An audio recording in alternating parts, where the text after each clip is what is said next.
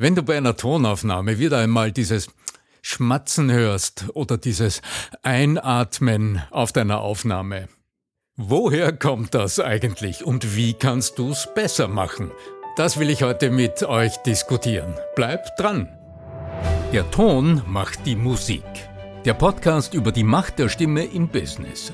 Für alle Stimmbesitzer, die gerne Stimmbenutzer werden wollen.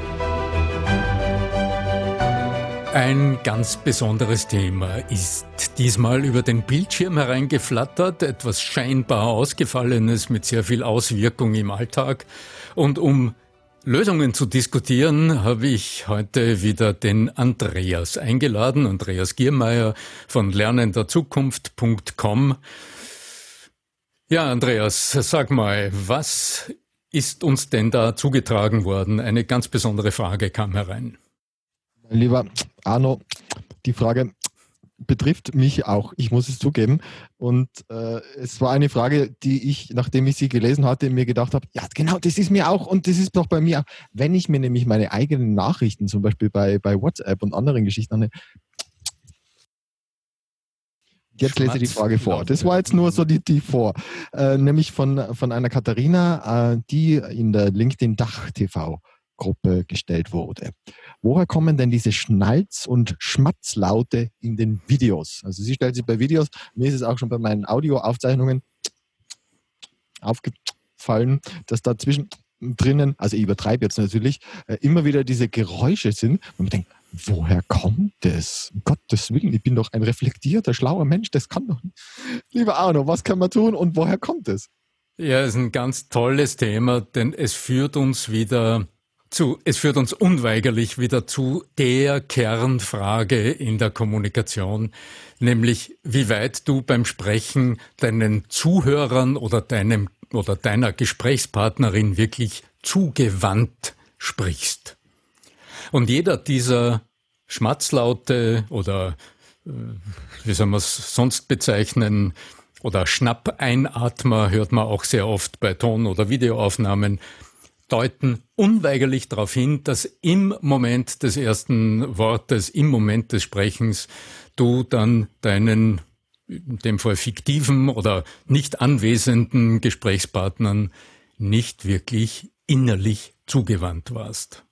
Lass uns also schauen, was steckt da dahinter, wie kannst du es anders machen? Und vielleicht tritt dieses Phänomen ja nicht nur bei Ton- oder Videoaufnahmen auf, sondern vielleicht tritt dieses Phänomen, ich kann gleich sagen, ja, es tritt auf, auch bei Meetings höre ich das ganz oft, äh, wenn Menschen äh, ja zum Sprechen beginnen, dann hören wir Auftaktwörtchen oder sogenannte Orientierungslaute vor dem eigentlichen ersten Wort dieser Wortmeldung. Lass uns also mal schauen, womit haben wir es zu tun und wie geht's anders, wie geht's besser. Das Heikle bei Ton- oder Videoaufnahmen, was ist denn das eigentlich?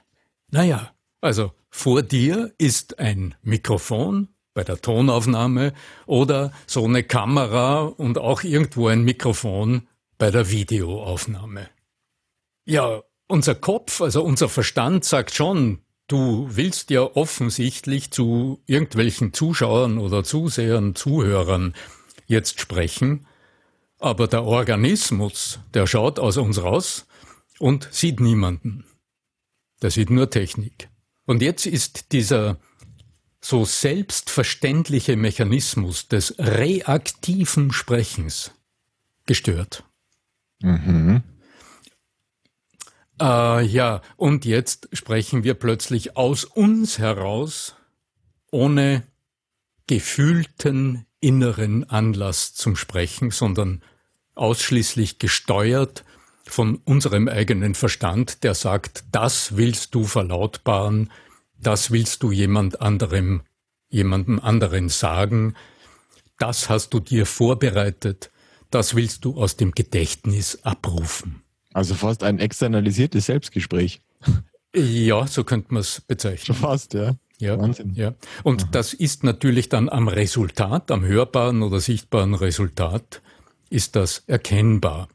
Bei Tonaufnahmen, ich habe ja lange Zeit selbst viele, viele Jahre als Sprecher in Tonstudios gearbeitet und da spricht man ins Mikrofon hinein und nachher kann man sich am Bildschirm anschauen, kann man sich die Aufnahme, da siehst du auf dem Bildschirm und du siehst dann diese, diese äh, quasi um die Mittellinie herum symmetrisch ausfahrenden Zacken, die Hüllkurve.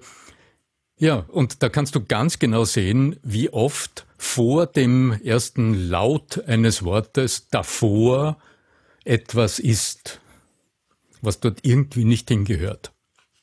Entweder so ein hörbarer Einatmer, das hörst du auch verhältnismäßig oft äh, im Rundfunk oder im Fernsehen, wenn Menschen, die noch nicht hundertprozentige Handwerk beherrschen, die Mikrofon- oder Kamerafreigabe erhalten. Also diese Schnappeinatmer, die sieht man auch in der Hüllkurve so gut. Und das ist vielleicht auch das, was, ähm, das ist äh, derselbe Mechanismus, der diese Schmatzlaute ausmacht. Jetzt lass uns schauen, wie kannst du das anders tun? Wie sprechen wir eigentlich im normalen Dialog? Wenn du also mit jemandem, so wie wir jetzt beisammen sind, zumindest über die Distanz, über den Bildschirm und übers Mikrofon, wenn wir miteinander sprechen, wie funktioniert, also was genau ist der Auslöser unseres jeweiligen Sprechens?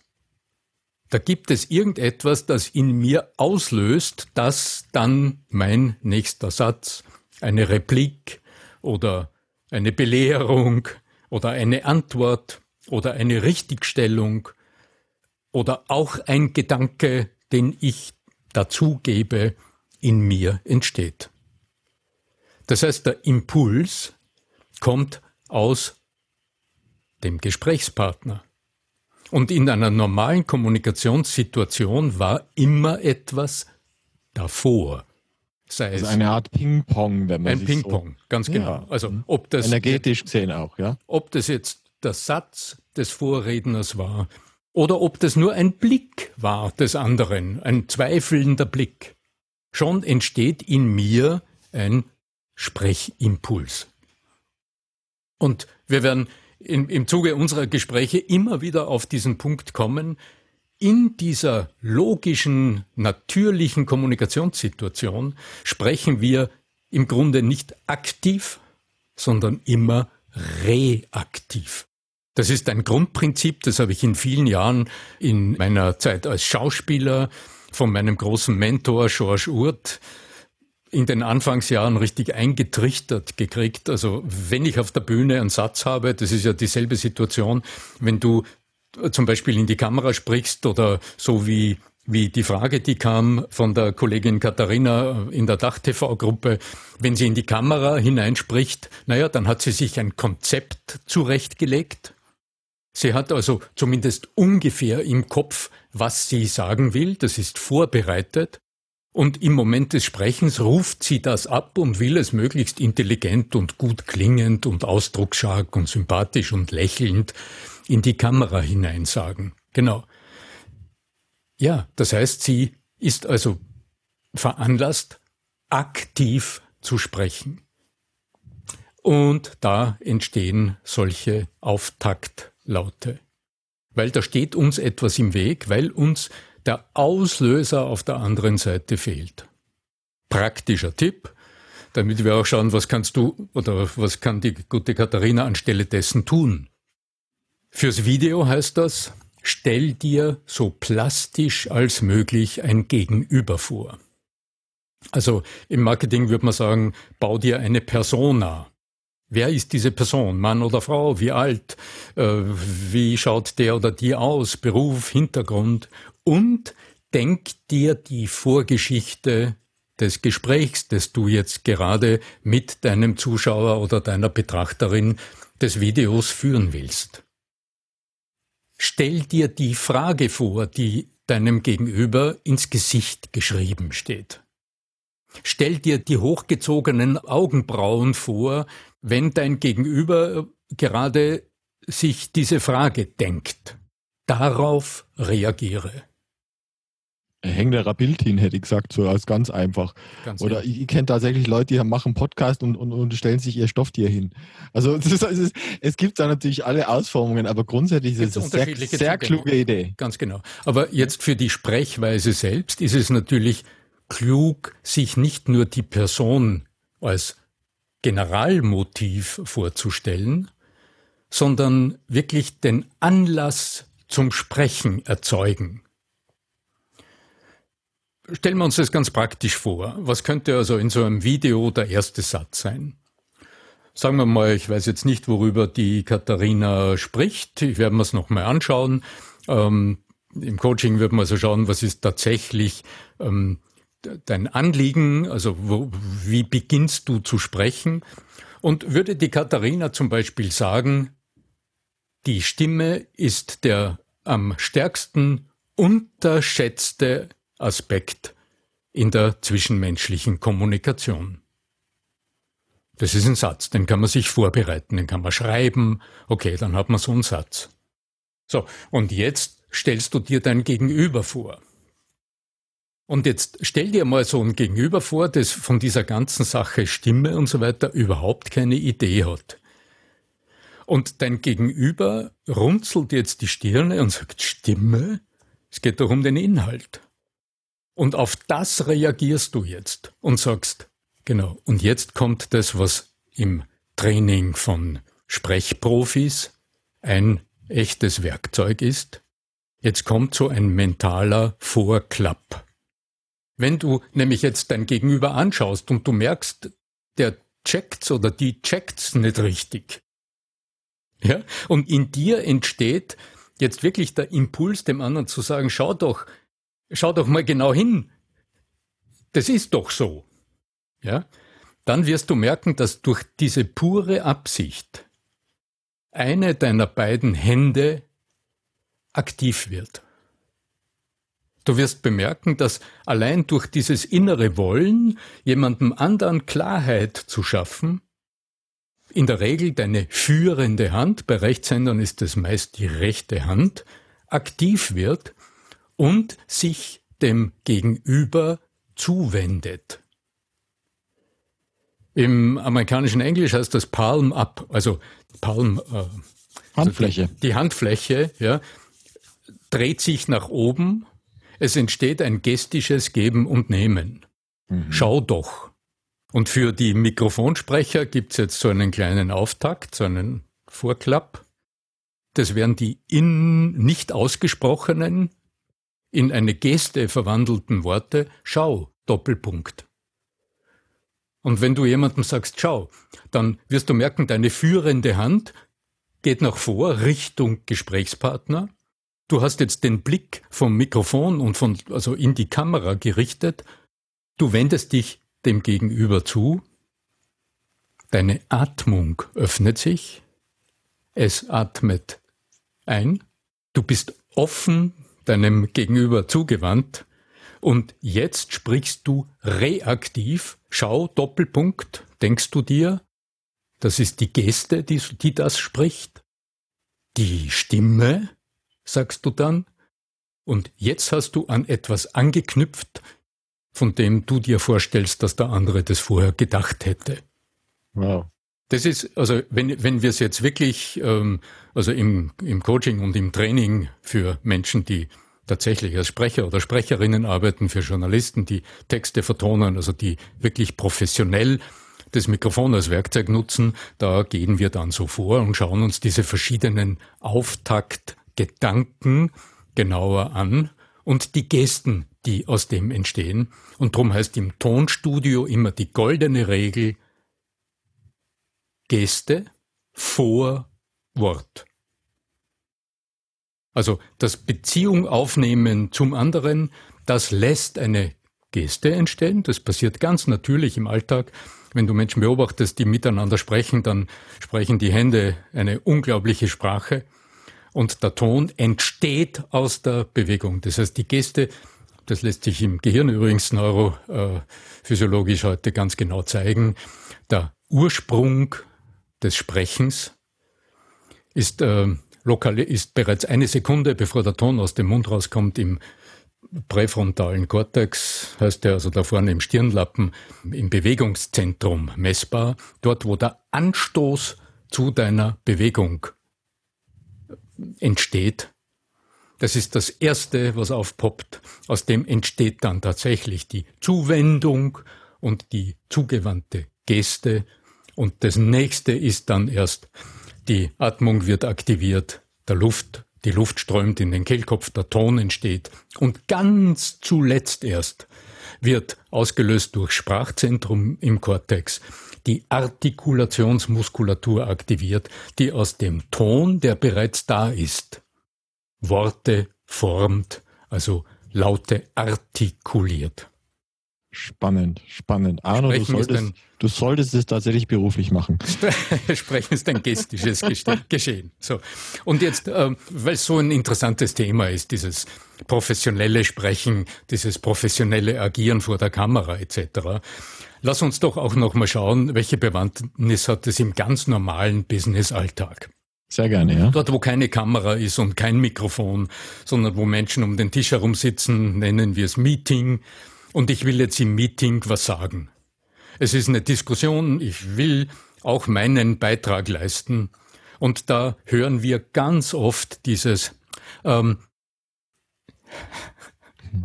genau, also diese, Auf, diese Auftakt- oder Orientierungslaute. Die sind nicht sinnlos.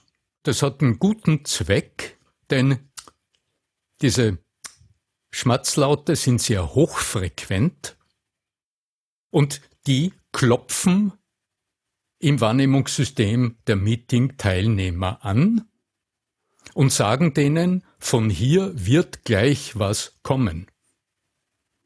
Das meldet mich praktisch in den Systemen der anderen an.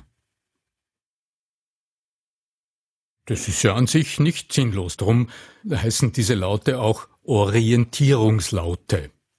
Äh, so, jetzt wissen alle, von dort wird gleich was kommen.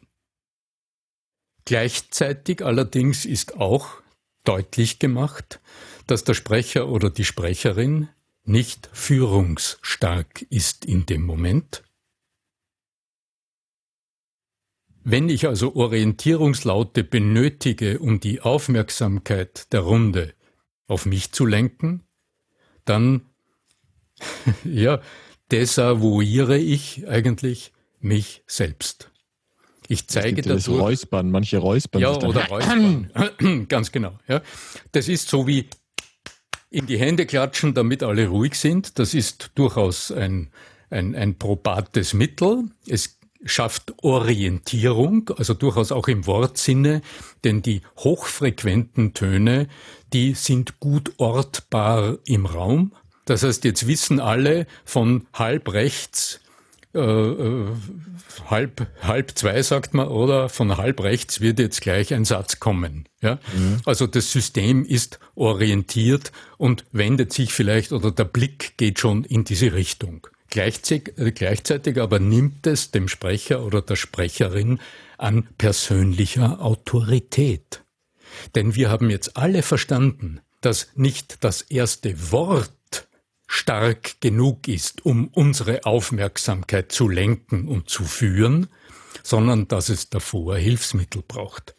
Das ist so wie die Kindergartentante, die in die Hände klatscht, weil sie stimmlich über, über die Kinderschar nicht drüber kommt und alle wissen, aha, jetzt muss man aufpassen, ähm, ist ein Mittel, um die eigene Autorität zu dokumentieren.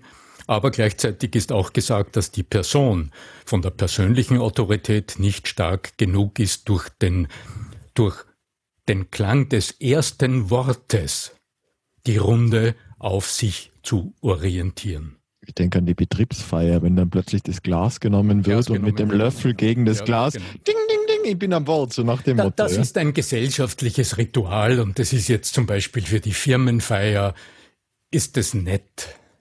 Ja, aber klar, stärker ist es, mit einem starken Wort die Aufmerksamkeit zu fokussieren und zu bündeln. Und da gebe ich gerne einfach einen Praxistipp mit. Sehr gerne. Charisma aus der, aus der Ressorte, ne? Ganz genau, ja. Und der Praxistipp besteht aus zwei Elementen.